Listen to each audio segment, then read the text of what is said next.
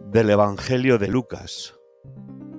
En aquel tiempo Jesús dijo a sus discípulos, Si alguno quiere venir en pos de mí, niéguese a sí mismo, tome su cruz cada día y sígame, porque quien quiera salvar su vida la perderá, pero quien pierda su vida por mí, ese la salvará. Pues, ¿de qué le sirve al hombre haber ganado el mundo entero si él mismo se pierde o se arruina?